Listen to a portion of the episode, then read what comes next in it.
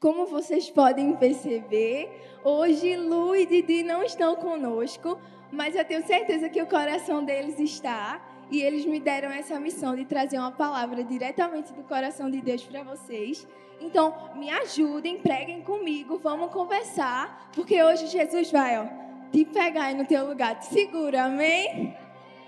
Como Carlinha já falou durante os dízimos, no mês de junho a gente vê coisas românticas por toda parte, é verdade ou não é? A gente vê coisas românticas nas redes sociais, no comércio, até na igreja. Quem aqui veio para o culto que teve dos solteiros? Foi ótimo, minha gente. Eu estava ali servindo no meu cantinho. Mas é assim, a gente vê coisas emocionais por todos os lados. A gente vê declarações de amor, a gente vê vídeos fofinhos e fotos e postagens. E é exatamente sobre isso que a gente vai falar hoje, sobre relacionamentos e emoções. Mas você pode me olhar e dizer: "Ah, Emily, de novo sobre relacionamento?" Parece que todo mês de junho a gente conversa sobre a mesma coisa.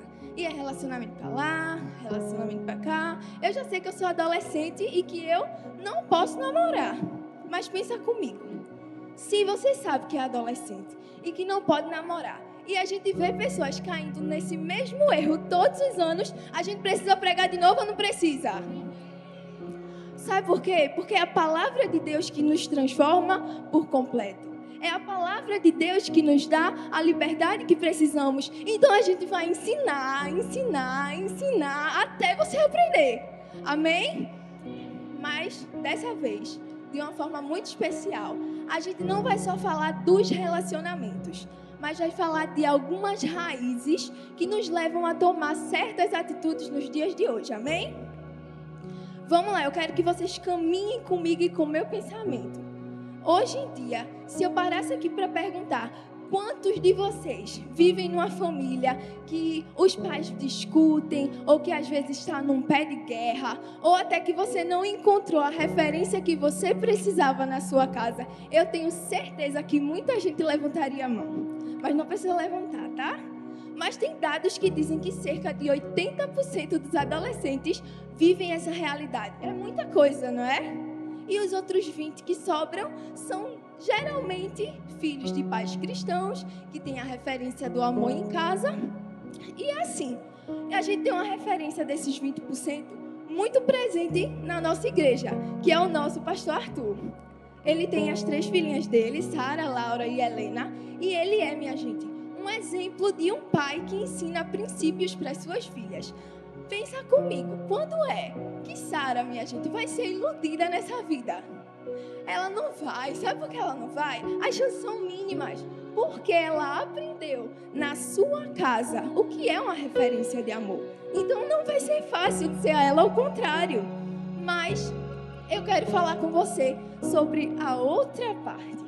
Ela foi ensinada, mas e quem não foi? O que, é que a gente faz? Entendeu? Isso é bíblico. A Bíblia nos ensina que se a gente ensinar a criança no caminho que ela deve andar, quando ela crescer, ela não se desviará dele. Você pegou o que eu quero falar com vocês hoje? Sobre a raiz do problema, sobre o que te faz se comportar dessa forma algumas vezes. Muitos aqui aprenderam a viver fazendo besteira a fazer o que é errado. Muitas vezes aqui na igreja você ouve a gente falar que sexo fora do casamento é errado, mas na sua família, sei lá, para os meninos é uma questão de honra ou algo do tipo. Mas Jesus ele quer reconfigurar algumas coisas no nosso coração, porque essa é a maior intenção de Satanás, é o maior investimento. Ele quer destruir as famílias atuais e tirar de você a capacidade de construir uma nova família aos pés do Senhor. Por isso, hoje nós temos duas atitudes que podem ser tomadas. A primeira, ou você persiste no mesmo erro que você foi ensinado e ensina da mesma forma para a próxima descendência, ou você vai ser uma geração revolucionária que faz o diferente e constrói uma família nos pés do Senhor. Amém? O nosso tema de hoje é: Sua vida não é um meme. Quem aqui não entendeu muito bem o que esse tema queria ensinar quando leu? Pode ser sincero. Ou vocês pegaram de primeira sobre o que a gente ia falar? Todo mundo pegou de primeira? Ah, tá, porque eu também não peguei de primeira, não, peguei depois. O nosso tema é Sua Vida Não é um Meme. E o que é um meme? É aquilo que a gente usa para tirar onda, não é não? Para fazer uma graça, fazer uma piadinha com um amigo. E hoje a gente vai aprender que a sua vida não é só tiração de onda, meu anjo. Hoje a gente vai aprender a levar as coisas a sério. Porque eu quero que você saia daqui pensando qual é o futuro que você quer. Enquanto eu orava por essa palavra, Deus me trouxe uma coisa tão forte no coração. Ele trouxe a mim que ele iria substituir algumas frases. Muita gente pensa, eu sou só um adolescente para pensar no futuro e na família. Mas hoje a gente vai substituir eu sou só um adolescente por eu não sou mais uma criança. Eu tenho responsabilidades e preciso pensar no meu futuro. Amém? Então entenda de uma vez por todas que a sua vida não é um meme. Sua vida não é só fazer graça, não é tirar onda. Você precisa entender a realidade. Mas tudo bem, vamos voltar um pouquinho. Se você me diz que não foi ensinado, como é que eu vou aprender, Emily? Então, a viver essa vida mais séria, se eu não fui ensinado desse tipo? Talvez você já quebrou a cara na sua vida várias e várias vezes. Já teve seu coração quebrado, já entregou seu coração para qualquer um, já sofre com traumas, com feridas, mesmo sendo tão novinho. Mas a resposta é que Jesus, ele vai te ensinar a andar pelo caminho certo. Ainda que você não tenha tido pessoas para te ensinar, Jesus vai te ensinar nessa noite. Amém? Por isso, Hoje a gente vai aprender sobre três coisinhas. Dois conselhos e uma atitude que nós vamos precisar tomar. Eu peço que vocês anotem, porque são coisas muito preciosas. Lembra que eu falei no começo que a gente ensinar, ensinar até você aprender? Eu creio que hoje vai ser a noite que você vai aprender, amém? Vamos lá. O nosso primeiro tópico de hoje, estão anotando? A gente vai fazer uma comparação com um meme fui tapeado. A gente vai falar um pouco sobre algo chamado engano. Engano é uma das estratégias que Satanás usa para confundir a mente de muita gente. Ele usa para tentar destruir a sua vida, o seu futuro, para te parar, para te paralisar e fazer com que você duvide das verdades de Deus ao seu respeito. Para uma definição mais clara, o engano é basicamente fazer o que é errado achando que está arrasando. Tem muita gente, não é? Que só faz besteira e acha que é o rei da cocada preta que está fazendo tudo maravilhoso. E a pior parte é que normalmente essas pessoas querem ser os donos da verdade. É aí que entra o engano. É quando você tenta aconselhar a pessoa e ela acha que a verdade absoluta vem dela. Sabe aquela pessoa que você já aconselhou mil vezes, mil vezes, mil vezes e faz a mesma coisa, continuando o mesmo erro? Talvez ela esteja vivendo aprisionada pelo engano. Ou talvez você seja essa pessoa. Mas hoje Jesus vai te transformar, amém? A questão é que toda vez que o diabo tenta nos enganar, a gente normalmente sabe que ele está tentando nos enganar.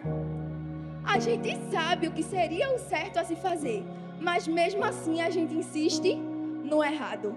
Você sabia que a Bíblia nos ensina que há virtude em uma multidão de conselhos? Mas você muitas vezes tampa os ouvidos e não quer ouvir o conselho de ninguém. Se você não, não teve esse ensinamento de viver, como eu vou viver uma vida saudável, como eu vou viver um relacionamento saudável. Se você não teve ensinamento e a gente está tentando te ensinar e você não quer ouvir, entende que fica difícil? Então hoje a gente vai silenciar a voz do engano e vai aprender a ouvir conselhos. Amém? É, cadê? Porque a verdade sempre vai estar evidente para a gente. Mas lembra que a Bíblia nos fala lá em Romanos 7,15 que o bem que a gente quer fazer, a gente não faz, e o mal que a gente não quer, a gente acaba cometendo. Se você já entende que a sua natureza sempre vai ser inclinada a fazer o que é errado, você tem que ir em busca de quem te ensina o que é certo. Entendeu que não faz muito sentido você não querer ouvir os conselhos? Mas o que isso tem a ver com relacionamentos? Lembra que a gente está falando de relacionamentos? É que às vezes você cria verdades absolutas na sua mente. e, cria, e você acaba fazendo várias coisas erradas voltadas a relacionamento e dá desculpas para você mesmo acreditar que aquilo ali é certo.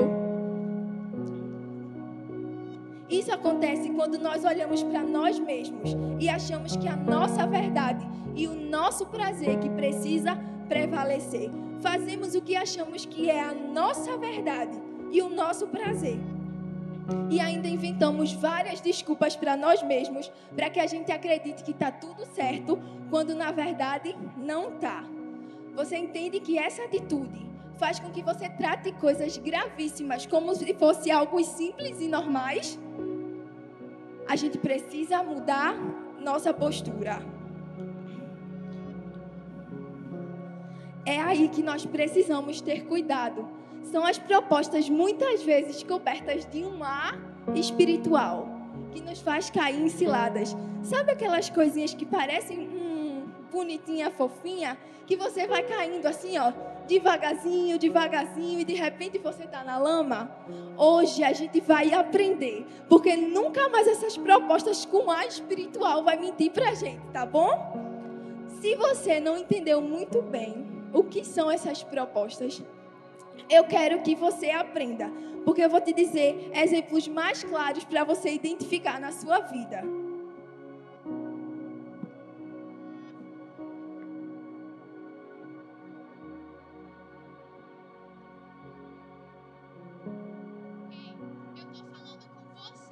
Isso mesmo, com você. E nem adianta olhar para o lado, porque você sabe que é com você. Eu estou falando com você que vive dizendo para todo mundo que tá tudo bem passar horas e horas conversando com aquele menino ou com aquela menina durante a madrugada. E depois disso, depois disso você marca rolê no shopping e até marca de sentar junto nos cultos. E aí você começa a dar ouvidos à voz do ciúme e a repetir tudo aquilo que a gente aprendeu no primeiro tópico. Mas não, você até acha que está enganando a Deus e você até já fez essa oração. Senhor, eu acho que eu encontrei a pessoa certa e eu vou orar com ela. Mas de oração não tem nada. Na verdade, é imaturidade, é carência e é puro engano. Você já pediu conselhos para todo mundo. Você já falou com seu discipulador. Você já falou com seus pais, com seu líder de célula e todos eles te disseram a mesma coisa. E você seguiu os conselhos deles? Não. Você resolve continuar sentando junto no culto. Você até pega na mão quando ninguém tá vendo, não é? Você até já trocou o nome da pessoa no seu contato no WhatsApp e colocou amor. E não adianta dizer que não é porque você já até mandou print no seu grupo de amigas. E mais uma vez, você comete o mesmo erro. Você nem conhece a pessoa, você não sabe um defeito da pessoa.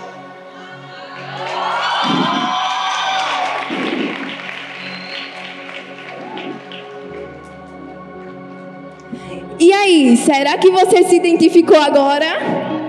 Será que o tópico fez sentido para você? Será que você aprendeu o que eu estou tentando te explicar desde o começo?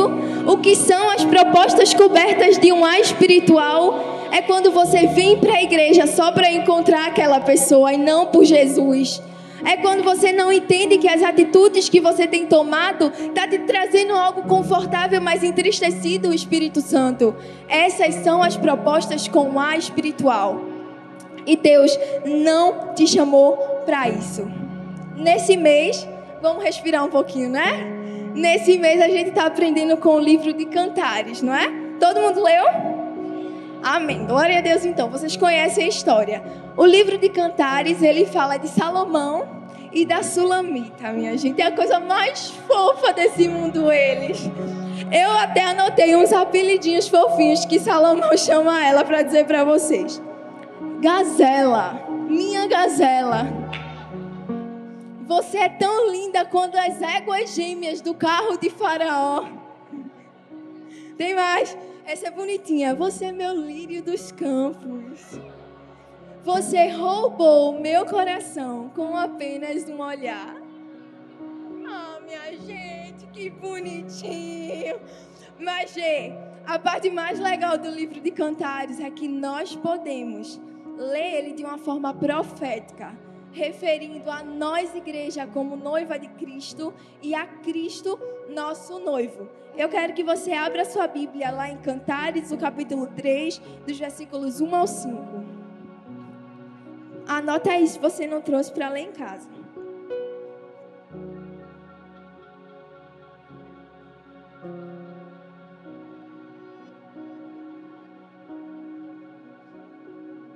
Amém?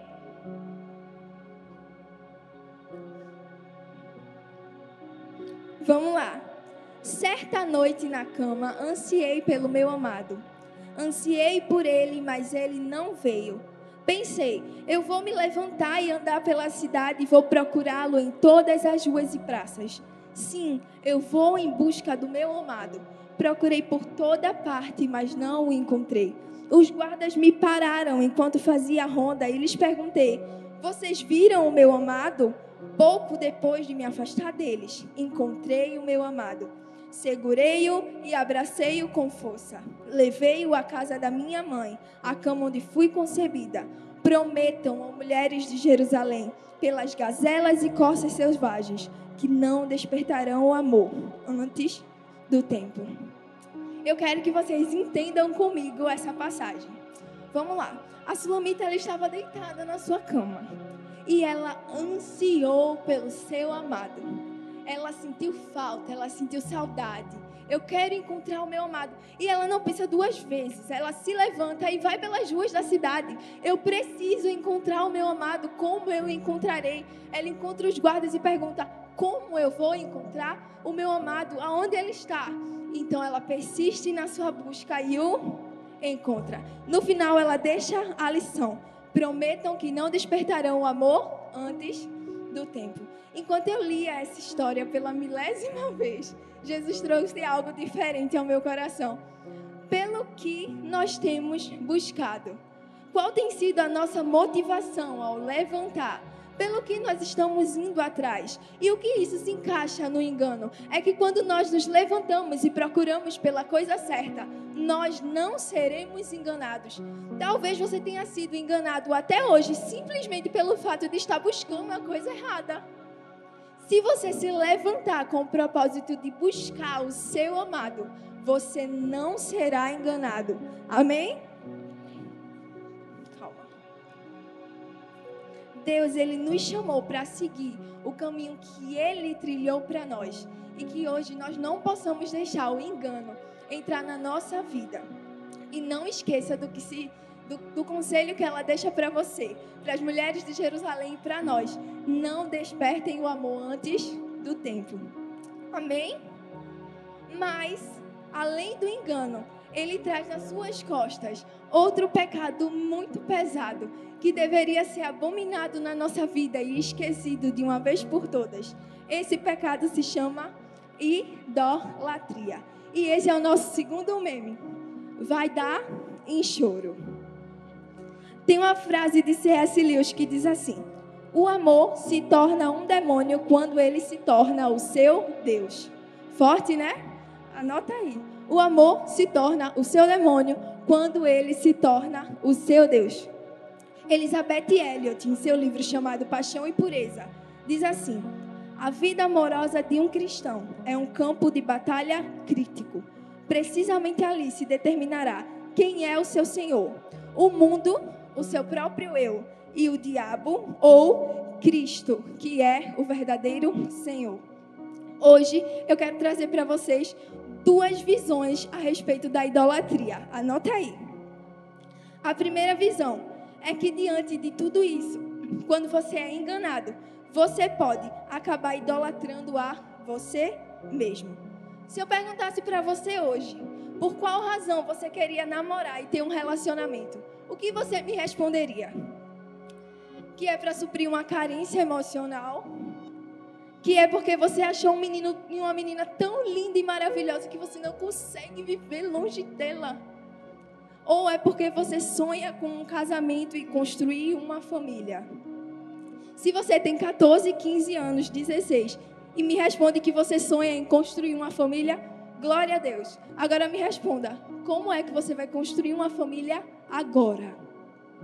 Se você não está pronto para construir uma família agora, para começar a construir o seu futuro, você não está pronto para namorar até que você esteja pronto para construir uma família. Um namoro não é só andar de mãos dadas e postar foto fofinha no Instagram. Você namora para construir algo. E não me diga que você, adolescente de 15 anos, tem como construir algo agora relacionado a isso. Você tem como construir algo na escola, a faculdade dos seus sonhos. Você tem como construir uma cela, vai ser treinado. Você tem muitas e muitas coisas para crescer e desenvolver antes de pensar nisso. E Jesus está esperando somente você se levantar com a motivação certa. Mas eu posso até perguntar para você: você não acha que eu tenho errado para essas coisas, não? Você vem me dizer: não acho. Eu acho que eu estou prontíssimo. Eu sinto lhe dizer, mas você está caindo no pecado da idolatria a si mesmo. Porque você só vai fazer isso para satisfazer os seus desejos, as suas vontades, o seu eu. Você dá primazia, primeiro lugar, para aquilo que você quer e não para o propósito de Deus para a sua vida. E você vai sempre buscar por uma pessoa, por outra pessoa, tentando preencher os vazios do seu coração, mas você não vai conseguir, porque a única pessoa que preenche o nosso vazio é Jesus. Mas, se você quiser tentar, eu sinto lhe dizer que você vai acabar caindo na nossa segunda visão a respeito da, da idolatria, que é a idolatria ao outro. A tão famosa dependência emocional. Sabe daquela história que você não vive longe da pessoa? E isso não se aplica só para relacionamentos, tá? Também se aplica para os seus amigos. Quantas vezes você já olhou para um amigo seu e diz: Estás andando com ela, é? Quero falar contigo, mas não. As pessoas não são do jeito que você quer. Você precisa parar de colocar os outros em uma caixinha. Isso é dependência emocional. Você tem a sua identidade, a outra pessoa tem a dela. Entendeu? Então que hoje nós possamos entender que você não idolatra nem a si mesmo e nem ao outro, porque o único que você adora é a Deus. Amém?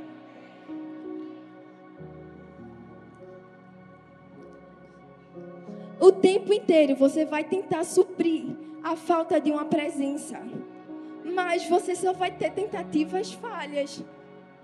Porque você pode tentar viver fazendo isso, colocando pessoas em caixinhas, adaptando as suas vontades, mas vai ser para sempre uma capa.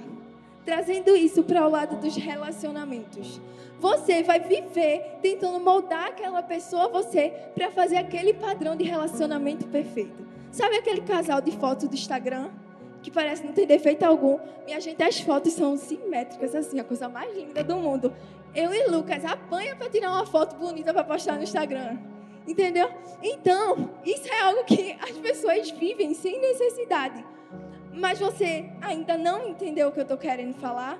Então eu quero que você observe e veja se essas características falam sobre você.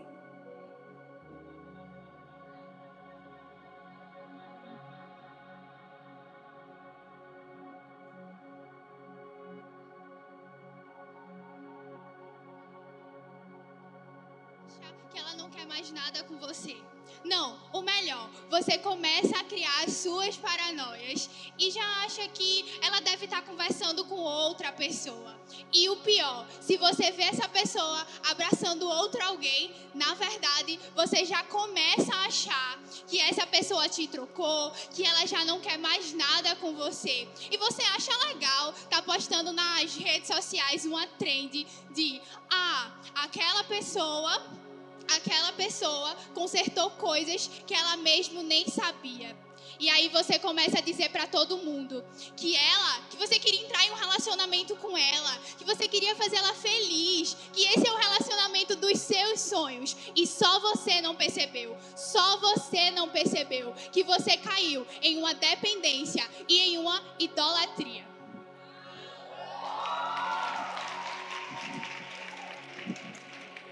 E agora, será que você se identifica? Eu quero falar para você o que a Bíblia diz a respeito da idolatria. Abra sua Bíblia lá em Gálatas, o capítulo 5, dos versículos 19 a 21.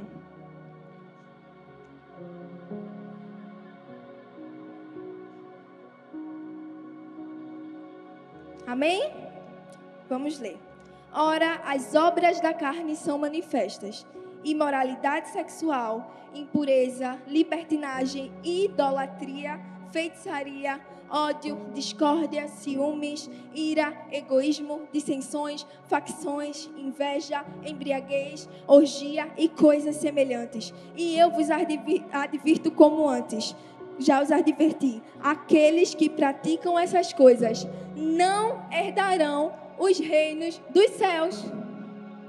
Simples, é isso que a Bíblia fala a respeito do idólatra.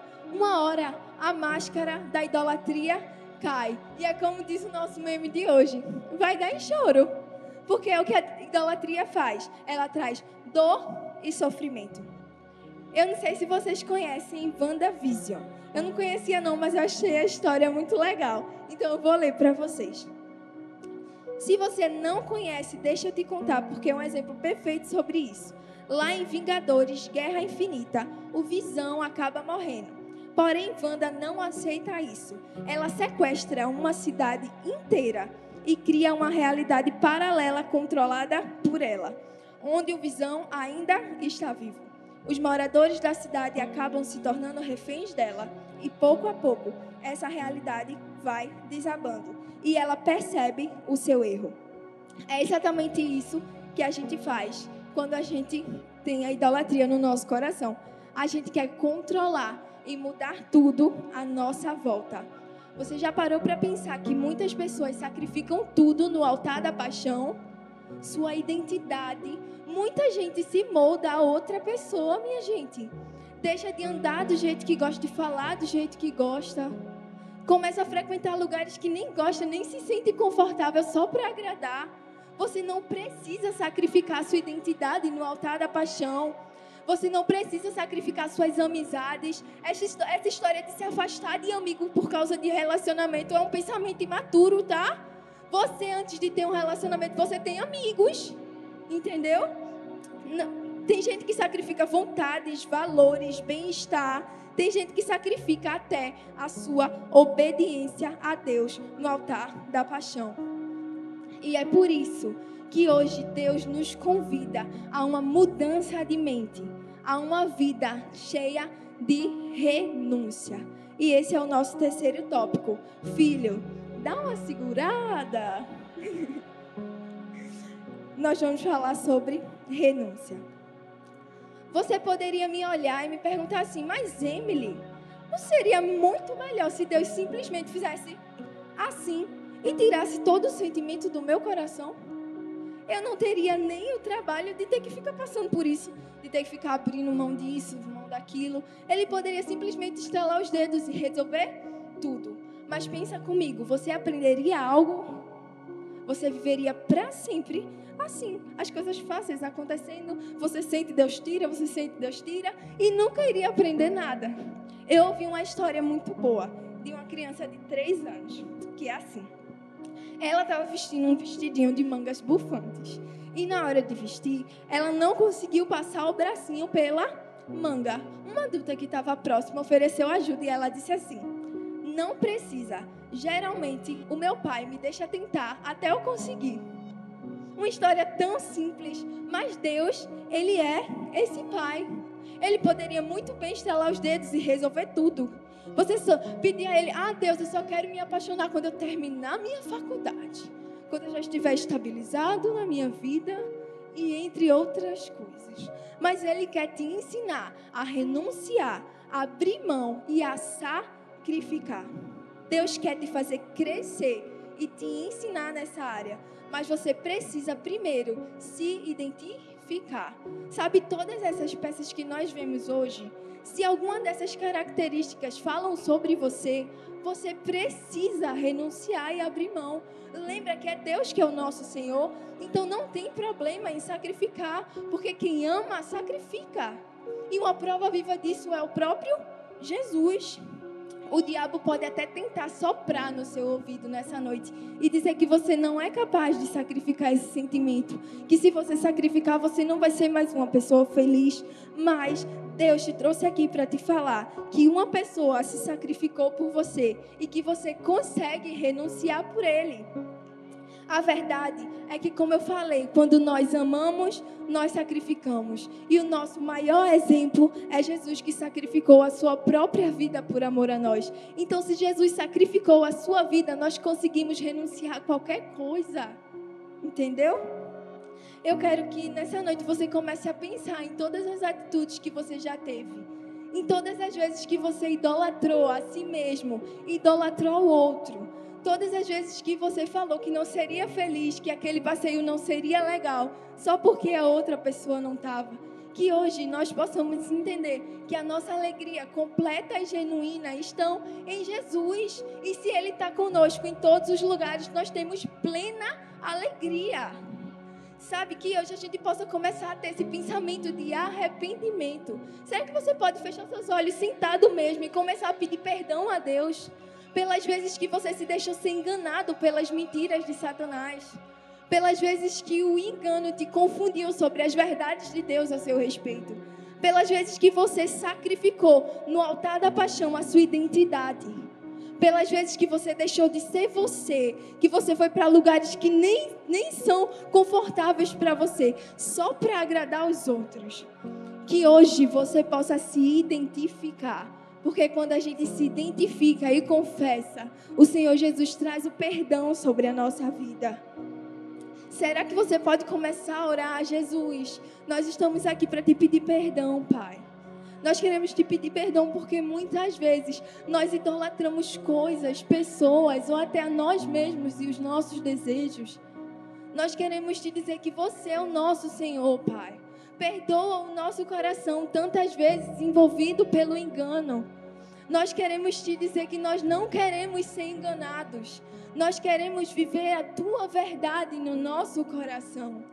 Sabe, começa a pedir perdão, se lembre das coisas e das atitudes que você teve. Comece a dizer para Jesus que você precisa ser transformado. Que por mais que você queira fazer o contrário, você o ama de tal forma que sacrificaria qualquer coisa. Comece a dizer para Jesus, porque quem confessa encontra o perdão no Pai. Eu quero que você fique de pé no seu lugar nesse momento e feche os seus olhos.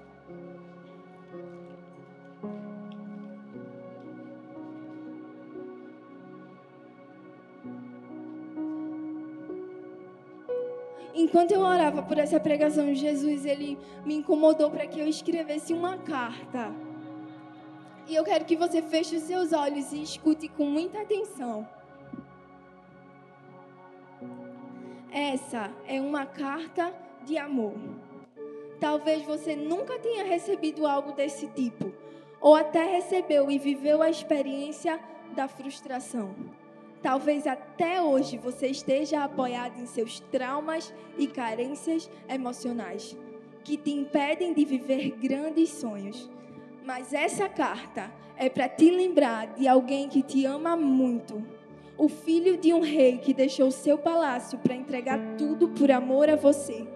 E a sua entrega é que traz alegria e garantia de um futuro. Ainda que o medo tente te paralisar, esse amor te traz segurança. Ainda que um vazio que parece não ter fim invada o seu coração, esse amor o preenche até que não reste nenhum vão ainda que você olhe à sua volta e ache que não tem ninguém, ou até mesmo seus pais não conseguiram ser a referência que você precisava, eu quero que você saiba que esse amor é a solução para todas as suas faltas, pois todo esse amor se resume em Jesus. Você pode contar com Ele, porque Ele te ama incondicionalmente. Jesus, nessa noite, Pai. Nós queremos, Jesus, que o Senhor nos leve de volta ao primeiro amor, Pai. Nós queremos que o Senhor nos leve porque nós aprendemos que quem ama sacrifica, que quem ama renuncia. Então restaura o nosso amor por você, Jesus. Nos leva de volta ao jardim. Que hoje nós possamos, Senhor Jesus, receber todo o teu amor de forma completa sobre a nossa vida Nós queremos mais uma vez nos arrepender pelas vezes que nós priorizamos os outros, que nós idolatramos a outros e que esquecemos que a nossa vida é uma adoração constante a Ti, Pai. Nós queremos te dizer que nós também te amamos, embora falhos e pecadores, o nosso amor e o nosso coração é todo e completamente Teu, Jesus. Não é à toa que te amo, Jesus. Tu és o mais belo. Nossa alma te anseia. Tu és o amado da nossa alma, Jesus. Nós, Senhor Jesus, ansiamos por ter você conosco todos os dias da nossa vida. Nós queremos que de manhã o Senhor seja o nosso primeiro pensamento, Jesus. Nós não queremos acordar pensando em falar com outras pessoas ou mandar mensagem no WhatsApp. Nós não queremos sair por aí falando sobre os nossos relacionamentos, os nosso, o nosso coração. Nós queremos que o Senhor seja o centro de tudo, Pai. Por isso nós te entregamos a nossa vida, o nosso coração. Restaura o primeiro amor, no nome de Jesus. Amém, amém e amém.